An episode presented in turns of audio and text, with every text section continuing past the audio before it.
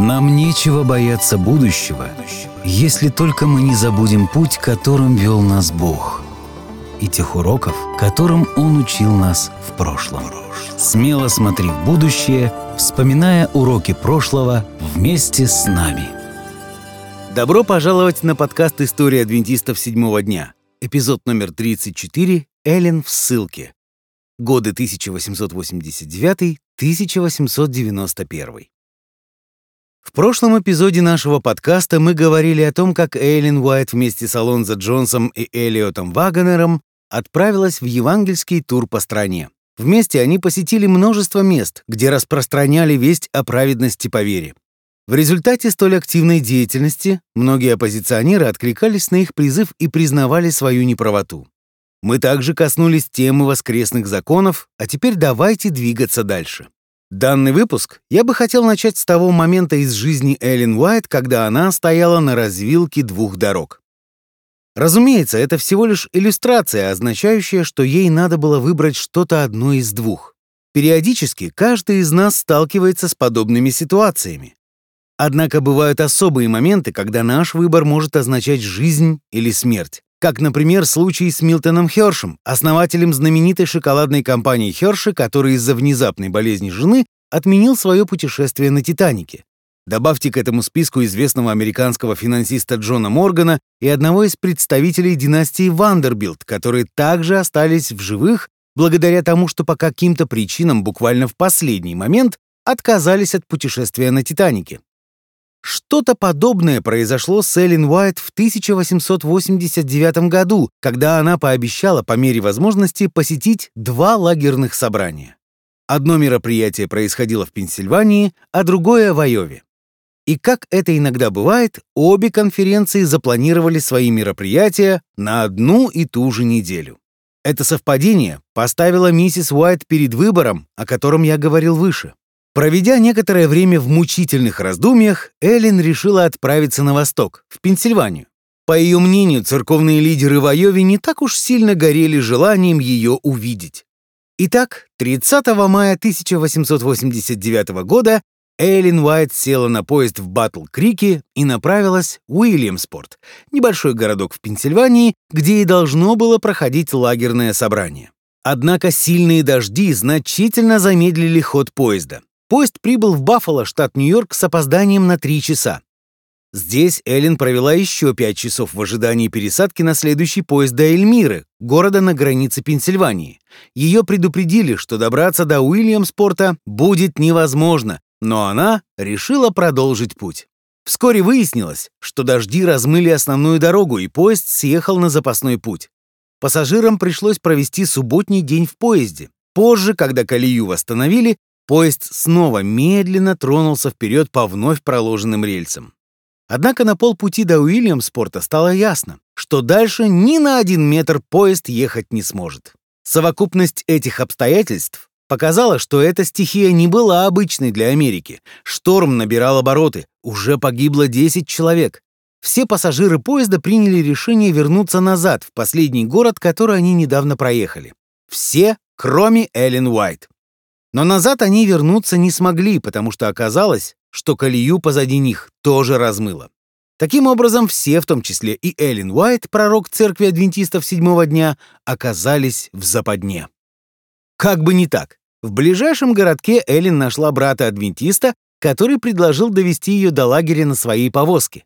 Дорога была в ужасном состоянии. Повсюду они встречали разрушенные мосты и обломки сараев. Вскоре они достигли места, где дорог больше не было, все было размыто. Тогда они решили добираться по горной дороге.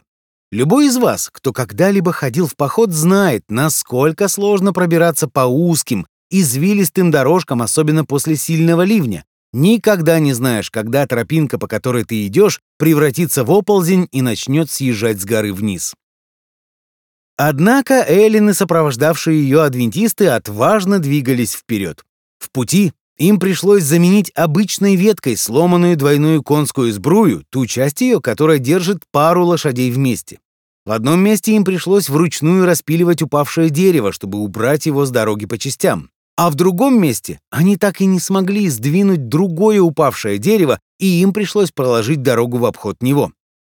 Поздним вечером они наконец-то добрались до какого-то маленького, разрушенного штормом городка.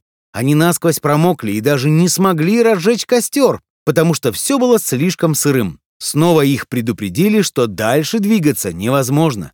Дорог больше не было. Единственное, чем могли помочь им местные жители, это дать лодку. Но в этом случае им пришлось бы оставить своих лошадей. «А давайте построим плот», — предложила Эллен Уайт. Пока помощники строили плот, Эллен осматривала городок. Там было поле, засеянное пшеницей, но теперь оно было покрыто метровым слоем песка. На готовый плот они поместили повозку, а лошади должны были плыть сами. Время от времени волны накрывали лошадей с головой, но, прилагая титанические усилия, вся группа благополучно добралась до берега. Когда эти благородные животные выбрались из воды, я вслух благодарила Господа за помощь и плакала, как ребенок, описывала позже это событие Эллен Уайт. Они добрались до Уильямспорта в среду, хотя предполагалось, что они прибудут туда на пять дней раньше, в пятницу 31 мая. Ведь обычно подобная поездка на поезде занимала 24 часа. Как оказалось, в 62 года Эллен отважно пережила одну из самых страшных природных катастроф в истории Америки, которая получила название «Джонстаунское наводнение», в результате которого погибло 2200 человек. По прибытии в Уильямспорт Эллен Уайт проявила незаурядную энергию и произнесла 13 проповедей. Эллиот Вагонер тоже пережил шторм в Уильямспорте. Для него Джонстаунское наводнение было частью очень тяжелого года. В апреле в Европе скончался его отец, пионер адвентистского движения Джозеф Вагонер. Адвентисты по обе стороны океана скорбели о нем. Джон Лавбора, бывший в то время президентом Калифорнийской конференции, назвал его истинной башней стойкости. Но на этом испытания Вагонера не закончились. В мае месяце, буквально перед самым отправлением в Уильямспорт, скорбящий сын стал вдобавок и скорбящим отцом, когда узнал, что его девятимесячный сын скончался в Калифорнии. Вагонер был спокойным человеком, обладавшим неистощимыми запасами внутренней силы и веры, он не взял отпуск, чтобы оплакивать своих умерших. Вместо этого он присоединился к Джонсу и Эллен Уайт, продолжив проповедовать, публиковать статьи и даже заочно брал уроки еврейского языка. И если 1889 был трагичным годом для Вагнера, то Джонс в это время был в своей стихии. Помимо того, что вместе с Эллен он путешествовал по стране в составе тура «Праведность по вере» — это мое название, Джонс был общепринятым лидером церкви по вопросам религиозной свободы. Ранее мы упоминали о том, как однажды Джонс предстал перед Конгрессом, выступая против принятия воскресного закона, который представил сенатор Блэр. В 1889 году Джонс возглавил новообразованную Национальную ассоциацию религиозной свободы. Собственно, с этого момента и началась история противостояния Джонса и Крафтса. Уилбер Крафтс являлся лидером Ассоциации национальных реформ. Эта ассоциация представляла собой влиятельное культурное сообщество, которое всячески лоббировало интересы Блэра и продвигало его закон о воскресном дне. В частности, они собрали миллионы подписей в поддержку своей инициативы. Джонс, в свою очередь, стремился доказать, что очень многие американцы против принятия такого закона и адвентисты собрали около 500 тысяч подписей в свою поддержку. Немногим позже церковная газета American Sentinel, в переводе «Американский страж», которую издавали Джонс и Вагонер, начала публиковать достаточно резкие статьи о Крафтсе и его организации. Их тон отличался агрессивностью и сарказмом. А когда Джонс подготовил к публикации свою книгу, в основу которой легла его знаменитая речь перед Конгрессом США, он, развлечения ради, включил в аннотацию якобы одобрение от самого Уилбера Крафтса. Чтобы нагляднее продемонстрировать вам всю нелепость такого поведения, представьте себе такую ситуацию. Если бы Мартин Лютер напечатал в газете рекламу своих 95 тезисов, заявляя при этом, что сам Папа Римский Лев X одобрил его 95 тезисов, ссылаясь на его слова о том, что Лютер является представителем славного немецкого народа. Да, Лев X действительно произнес эти слова непосредственно перед тем, как отлучить Лютера от церкви за ересь. Джонс и Вагонер пошли еще дальше и на страницах американского стража назвали Крафтса лжецом а именно последним лжецом, который, будучи неоднократно изобличен строгой логикой фактов, продолжает упорствовать на своих злых путях. Если бы они на этом остановились, то, может быть, это и прошло бы незамеченным. Тут стоит отметить, что адвентисты по всей стране остро ощущали давление, которое исходило от деятельности Ассоциации национальных реформ. Права адвентистов ущемлялись, и иногда их даже арестовывали только за то, что они работали по воскресеньям. Поэтому действия этой ассоциации вызывали еще большее противодействие Джонса. В то время как Крафтс отправлялся в очередной штат, чтобы заручиться поддержкой для своей ассоциации, Джонс именно в эти места рассылал копии американского стража, предостерегая тем самым местное население. Разумеется, такое поведение Джонса не осталось незамеченным. Крафтс и его ассоциация публично объявили адвентистов маленьким и незначительным сборищем волосатых и мохнатых фанатиков и обвинили Джонса и Вагнера в клевете, пообещав подать на них иск в суд. Крафтс даже написал личное письмо Джону Харви Келлогу, адвентистскому медицинскому лидеру, требуя, чтобы он посодействовал тому, чтобы церковь наказала Джонса и Вагнера. Церковь согласилась назначить слушание по этому делу, а Джонс даже лично пригласил Крафтса присутствовать при этом. Хотя церковь и не видела ничего вопиющего в поведении Джонса и Вагнера, однако Генеральная конференция отчитала их за подобные резкие личные выпады. Даже Эллен Уайт просила их успокоиться. «Мы огорчаем Господа своей резкостью и нехристоподобным поведением. Другими словами, жизнь достаточно тяжелая, так не усложняйте же ее». Но Джонс никак не мог успокоиться. Однажды он явился на собрание в поддержку воскресного закона в качестве слушателя. Некто в зале, держа в руках копию американского стража, начал ругать Джонса, не подозревая, что он здесь присутствует. «Жаль, что этого Джонса нет здесь, а то я бы ему сказал, что я о нем думаю!» «Ха-ха-ха! Как вы думаете, кто поднял руку и попросил уточнить, что именно он о нем думает?» Джонс не был идеальным героем для адвентистской церкви. Разумеется, адвентисты восхищались его смелостью и красноречивой защитой религиозных свобод. Экспрессивность Джонса сыграла ему на руку, когда он выступал перед Конгрессом. Его напористость привела его к встрече с президентом Соединенных Штатов. Можно сказать, что он был дерзким воителем. Однако стоит отметить, что некоторые из идей религиозной свободы, которые он защищал, были исключительно его личным пониманием. Он занимал решительную, и бескомпромиссную позицию по вопросам, в отношении которых церковь не принимала никакого решения. Должны ли адвентисты работать по воскресеньям и нарушать этот закон в знак гражданского неповиновения? А может не высовываться и брать по воскресеньям выходной? Церковь не пришла к однозначному ответу, а Джонс пришел. Можно сказать, что Джонс превысил свой мандат. Его наняли срубить несколько сухих веток с дерева, а он, оказавшись на месте, решил срубить все дерево целиком. Управлять Джонсом не представлялось возможным. В 1892 году Верховный суд США постановил, что Америка является христианской страной. Джонс провозгласил это исполнением пророчества. В 13 главе книги Откровения описывается союз церкви и государства как признак последнего времени. Это событие вдохновило Джонсона бурные проповеди, которые взбудоражили адвентистов и поставили таймер обратного отсчета исполнения пророчеств в готовность высшей степени. Консервативно настроенный Урия Смит, который никогда и не был особым поклонником Джонса, был настроен скептически.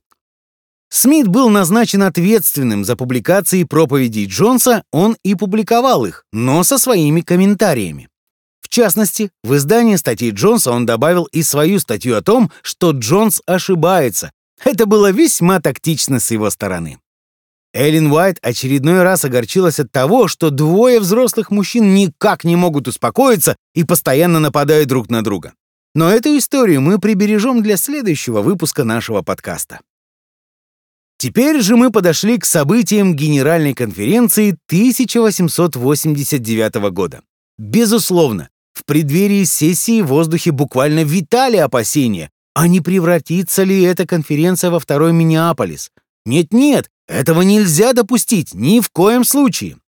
Во избежание повторения событий предыдущих встреч, адвентисты приняли решение провести ее на безопасной территории в Батл-Крике. Генеральная конференция 1889 года наиболее примечательна тем, что борьба, казалось, была закончена. Разумеется, там присутствовали некоторые несогласные с принятыми в Миннеаполисе решениями, однако, будучи в меньшинстве, они предпочли открыто не выступать. Удивительно, как много изменений произошло всего за один год. Несомненно, этому поспособствовал национальный тур Эллен Уайт, который она провела совместно с Джонсом и Вагонером. Однако сама Эллен считала это результатом работы Святого Духа. Но одна проблема все же возникла на сессии Генеральной конференции 1889 года. На тот момент Церковь имела несколько издательств по всему миру, больницы и школы, и была предложена идея собрать их все под одной крышей. Ведь если все объединить, тогда будет легче координировать работу. Такая структура будет способствовать более успешному бизнесу. Но не будет способствовать успеху служения, считала Эллен Уайт. Эллен возражала, что если всех разместить рядом, скажем, в Батл-Крике, это сведет на нет личную инициативу и ответственность каждого отдельно взятого человека. Так, редакторы Pacific Press, Джонс и Вагонер, превратятся в обычных менеджеров, получающих приказы от кого-то из главного офиса, кто совершенно не знает, что происходит в Калифорнии. Таким образом, вместо творческих, ярких и харизматичных лидеров мы получим исполнителей, способных делать только то, что им скажут сверху. Эллен противостояла этому плану и еще из-за одной довольно мрачной причины. К чему приведет решение отдать всю власть и влияние в руки одного человека, рассуждала она. Адвентистская история насчитывала немало перебежчиков и паршивых овец. Один из таких перебежчиков, Дадли Кенрайт, как раз в это время тенью следовал за Лавбора в Калифорнии, выискивая любой повод для публичного боя. Он только что выпустил книгу под названием «Отречение от церкви адвентистов седьмого дня», которая оказалась для церкви настолько неожиданным ударом, что она даже не готова была защищаться. А что, если кто-то наподобие Кенрайта оказался бы во главе церковных издательств? Несмотря на то, что последние несколько эпизодов нашего подкаста мы сфокусировали на кризисе 1888 года, это не означает, что в церкви не происходило ничего хорошего. В это самое время по всему миру адвентистская церковь росла и развивалась. Мы уже упоминали о том, что миссионерская работа в Европе совершилась благодаря проведению. Михаил Чеховский активно проповедовал на территории Европы, а Церковь Америки даже не знала об этом. Очень похожая история произошла и с маленьким островом Питкерн, но прежде чем я поделюсь ею с вами, вам лучше присесть. Все началось в 1789 году, когда британский корабль под названием «Баунти» отправился на юг Тихого океана, чтобы взять оттуда груз саженцев хлебного дерева. Что такое хлебное дерево? Его плоды по вкусу напоминают хлеб или картофель. Очень вкусные плоды. Современные ученые говорят, что эти плоды могут помочь людям, живущим в тропиках, иметь сбалансированную диету. А для чего понадобились саженцы хлебного дерева англичанам? Были ли они заинтересованы в решении проблем мирового голода? Отнюдь нет. Англичане собирались выращивать хлебные деревья как дешевый способ кормить рабов. Потому что, знаете ли, одна из самых главных жизненных задач — это выяснить, как сделать бесплатный труд еще дешевле. Если коротко, то в результате неких разногласий на Баунти произошел бунт. Однако капитан выжил и уже на другом корабле отправился преследовать взбунтовавшихся моряков, которые укрылись на острове Питкерн. Добавьте сюда морское чудище и несколько комичных ситуаций, и сюжет следующего фильма «Пиратов Карибского моря» готов. Но капитану Уильяму Блаю не понадобилось выслеживать мятежников, потому что вскоре они сами перебили друг друга в ссорах из-за женщин, которых они завезли на этот маленький остров. В конце концов, в живых остался только один член команды, который принял на себя роль патриарха общины, воспитывая многочисленных детей, которые успели родиться до массовой резни. Он начал читать и преподавать им Библию, чтобы прекратить создавшийся беспредел. Когда в 1876 году Джеймс Уайт и Джон Лавбора услышали эту историю, они отправили выжившим ящик с трактатами. А затем, вы только представьте, следующее, что мы слышим, это то, что 106 островитян бросили курить, пить и есть мясо. Впоследствии даже британская энциклопедия отметила изменения в их образе жизни. Ну а дальше понятно, что следовало сделать. Кто-то должен был отправиться туда и навестить их. Итак, на Питкерн был отправлен Джон Тей. Тей был бывшим моряком, а кроме того он рассчитывал, что островной климат пойдет на пользу его здоровью. Он провел на острове пять недель и за это время обратил весь остров. Однако Тей не был пастором и поэтому считал, что не имеет права крестить вновь обращенных. Тогда, в 1887 году, церковь отправила на остров пастора из Небраски по имени Кадни, чтобы крестить и наставлять местных жителей. Сначала Кадни отправился на Гавайи, где также организовал первую адвентистскую общину. Но об этом никто так и не узнал. А виной тому была одна очень таинственная история с кораблем Фиби Чапман, который церковь приобрела за 2000 долларов.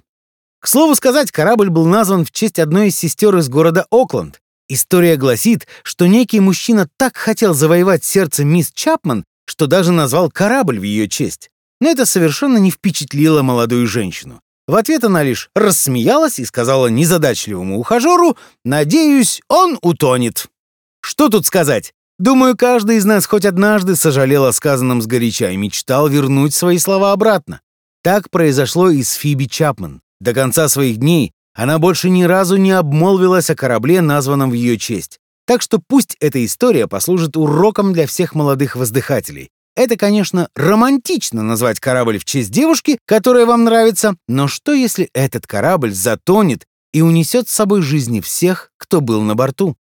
Итак, корабль, который отправился на остров Питкерн, пропал. Последнее, что о нем слышали, так это то, что он отплыл с Гавайских островов. Никто никогда так и не узнал, что же произошло с этим кораблем. Не знала этого и церковь в Америке. Заметки в ревью относительно судьбы корабля становились все более и более грустными и отчаянными. Что произошло с кораблем? Что произошло с командой? Быть может, они потерпели крушение? Как-никак речь идет о южной части Тихого океана. А может, у них возникли проблемы со связью? А может, кораблекрушение потерпел почтовый корабль, на котором было для них сообщение? Ведь случиться могло все, что угодно. В конце концов, церковь смирилась с происшедшим и отправила вдове капитана его зарплату в знак сочувствия и поддержки. Но эта неудача не остановила церковь. Она затем построила новый корабль, сама, с нуля. К слову, кораблестроителям не разрешалось работать по субботам, а по окончании строительства, при спуске корабля на воду, вопреки традиции, никто не разбил его борт бутылку шампанского. Корабль был построен на пожертвование субботней школы, и в конце был объявлен конкурс на лучшее название для него. Победило название Питкерн. Решение построить корабль было чем-то новым и экзотическим. Адвентисты никогда раньше не занимались судостроительством. Поэтому люди были очень воодушевлены происходящим и даже сочиняли песни и стихи об этом корабле. Судно спустили на воду в 1890 году, и миссионеры, наконец-то, крестили терпеливых жителей острова Питкерн. И раз уж у нас пошла речь о морских путешествиях, то в завершении поговорим еще об одном плавании. В 1891 году Комитет по миссионерским делам за рубежом решил пригласить Эллен Уайт в Австралию. Эллен не была в восторге от этого предложения. Больше всего она хотела остаться в своем новом доме на озере Мичиган. Она хотела писать, совершать продолжительные прогулки вдоль берега и любоваться морскими камушками. Однажды Эллен вместе с сыном Вилли ехали в повозке, как вдруг одно из колес сломалось. Мать и сын вывалились из повозки прямо на землю, однако по счастливой случайности никто не пострадал. Она внимательно осмотрела сломанное колесо и поняла, что оно изначально было сделано с браком. Эллен Уайт расстроилась, потому что колесо это было сделано неким адвентистом, а ни один адвентист не должен быть увлечен в недобросовестной работе. Я не знаю, как звали этого горе-мастера, но он чуть было не лишил жизни адвентистского пророка. Эллен Уайт мучительно переживала, не зная, какое решение ей принять в отношении поездки в Австралию, так как никак не могла понять, какова воля Божья относительно этого, ехать ей или нет. Все, что у нее было, это официальное приглашение от Генеральной конференции, и она решила его принять. У нее было правило отвечать «да» на решение церкви, если только Господь конкретно не говорил ей что-то иное. В данном случае он не говорил ничего, и Эллен Уайт отправилась в Австралию. Этот выпуск подкаста называется «Эллен в ссылке», и хотя формально никто ее в ссылку не отправлял, однако это приглашение в определенном смысле отодвинуло ее в сторону. В течение следующих девяти лет она будет бороться, чтобы оказывать влияние на церковь в Америке. Однако ей придется осуществлять это через океан. В 1888 году ее присутствие было совершенно необходимо для предотвращения раскола церкви в результате противостояния Джонса и Вагонера с одной стороны и Батлера и Смита с другой. Теперь же, какие бы проблемы ни ожидали церковь в 1890-х годах, ее не будет рядом, чтобы помочь. Интересно, что же тогда произойдет? Что, думаете, я оставлю вас на самом интересном месте? Вообще-то я бы хотел закончить данный выпуск докладом Генеральной конференции 1889 года, в котором говорилось о новом миссионерском поле, которое наконец-то стало доступным. И это было не в Азии, и не в Индии, и не в Африке. Это миссионерское поле было в самой Америке, а именно южные территории Соединенных Штатов. Частности, на сессии Генеральной конференции Килгар выступил с докладом, в котором рассказал о работе, проделанной в южной части страны, о трудностях и специфике которой собратья на севере и западе не имели ни малейшего представления. Он рассказал о совещании, которое провели братья, трудящиеся в тех местах, следующее. На этом совещании было рассмотрено множество важных вопросов, среди которых вопрос о расовой принадлежности оказался самым серьезным и сложным. Нашим собратьям на севере сложно понять, что в умах некоторых людей могут существовать расовые границы или различия между двумя расами. Однако здесь, на юге, в этом нет никакого сомнения. И любая попытка северян разрушить это различие между двумя расами, игнорируя общепринятые предрассудки, рассматривается как фанатизм и безрассудство. Те, кто никогда не трудился на юге, вряд ли смогут оценить эту ситуацию. Эта проблема смущает не только наших белых братьев, но также приводит в замешательство и смущение темнокожих людей. Мы рады, однако, отметить тот факт, что среди тех, кто приняли истину во всей полноте, полюбили ее и осознали ее силу в своих сердцах так, как она есть во Христе и Иисусе, предрассудки, некогда существовавшие в их сердцах, исчезают. Мы могли бы решить эту проблему, но сложно изменить настроение тех, кто находится вне церкви. Похоже, что для решения всех проблем на миссионерских полях нужен корабль. Что ж, быть может, это сработает и на юге? А теперь я все-таки оставлю вас на самом интересном месте.